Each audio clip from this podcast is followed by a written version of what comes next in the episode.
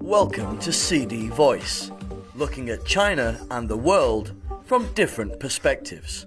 Twitter's new boss, Elon Musk, responded on Friday to criticism over a new policy that requires Twitter users to pay 8 US dollars a month for blue tick verification, saying, Trash me all day, but it'll cost $8.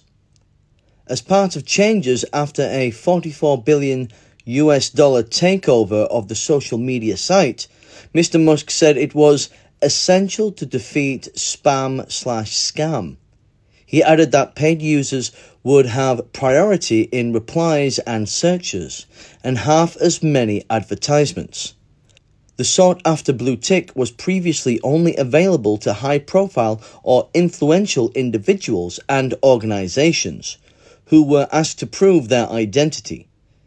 It has been used as a sign that a profile is authentic and is a key tool to help users identify reliable information on the platform. Power to the people.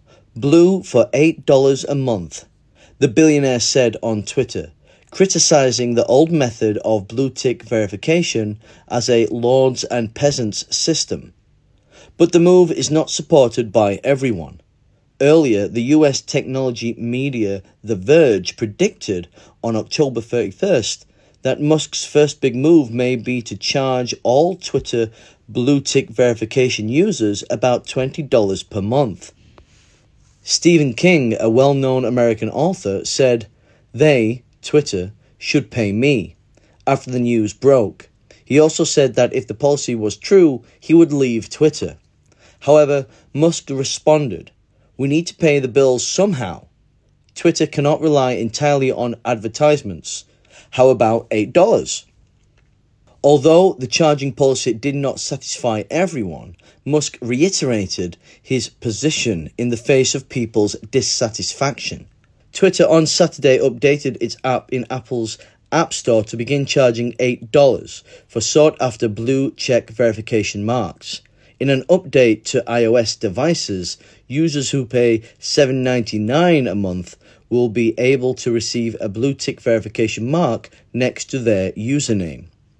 For now, the new service is only available in the United States, Canada, Australia, New Zealand, and the United Kingdom. But Musk has tweeted that as soon as we confirm it's working well in the initial set of countries and we have the translation work done, it will roll out worldwide. That's all for today. For more news and analysis, buy the paper. Until next time.